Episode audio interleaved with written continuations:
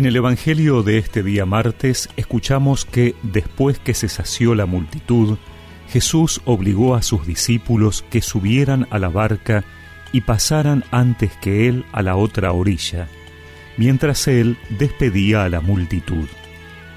Después subió a la montaña para orar a solas, y al atardecer todavía estaba allí solo. La barca ya estaba muy lejos de la costa, sacudida por las olas, porque tenían viento en contra. A la madrugada Jesús fue hacia ellos caminando sobre el mar. Los discípulos, al verlo caminar sobre el mar, se asustaron. Es un fantasma, dijeron, y llenos de temor se pusieron a gritar. Pero Jesús les dijo, Tranquilícense, soy yo, no teman. Entonces Pedro le respondió, Señor, si eres tú, mándame ir a tu encuentro sobre el agua. Ven, le dijo Jesús. Y Pedro, bajando de la barca, comenzó a caminar sobre el agua en dirección a él. Pero al ver la violencia del viento, tuvo miedo, y como empezaba a hundirse, gritó, Señor, sálvame. Enseguida Jesús le tendió la mano y lo sostuvo, mientras le decía, Hombre de poca fe, ¿por qué dudaste? En cuanto subieron a la barca, el viento se calmó. Los que estaban en ella se postraron ante él diciendo, verdaderamente tú eres el Hijo de Dios. Al llegar a la otra orilla, fueron a Genezaret.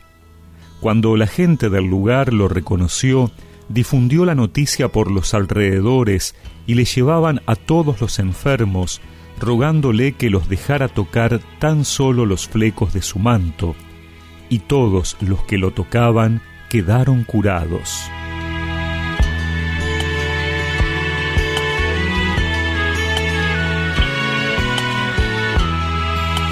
En su vida pública, Jesús va preparando a sus apóstoles para la misión. Una vez que Jesús ascienda al cielo, ellos deberán ir a todo el mundo a anunciar el Evangelio. Por eso, el pasaje de hoy podríamos verlo también como un anticipo de esa experiencia. Jesús manda que sus discípulos crucen a la otra orilla solos, pero ese viaje no será tranquilo, sino que surgirá uno de los peligros más temidos, una tormenta en alta mar, donde no es posible asirse a nada ni refugiarse en ningún lugar.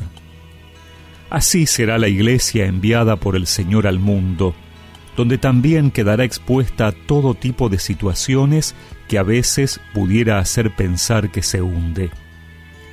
Pero los apóstoles no están solos. El Señor nunca los abandona y se hace presente, hasta de manera inexplicable para ellos, caminando sobre las aguas. Esa confianza que han puesto en el Señor siendo obedientes a su envío, ahora se ve ratificada. Incluso Pedro debe darse cuenta que todo depende de la fe y confianza en Jesús, no en sus propias fuerzas. Es esa misma confianza de la gente enferma que acude a Él creyendo que con solo tocar los flecos de su manto quedarían sanados.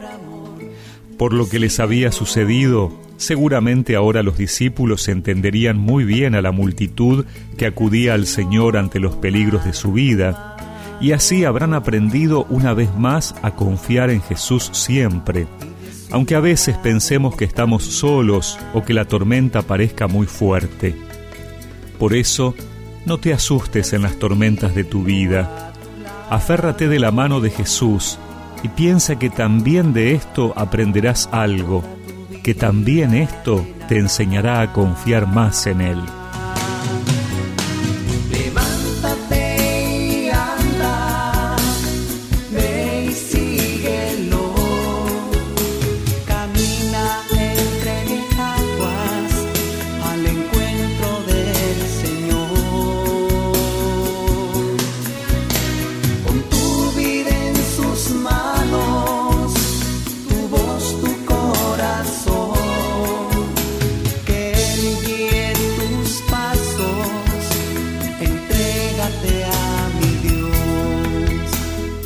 Y recemos juntos esta oración.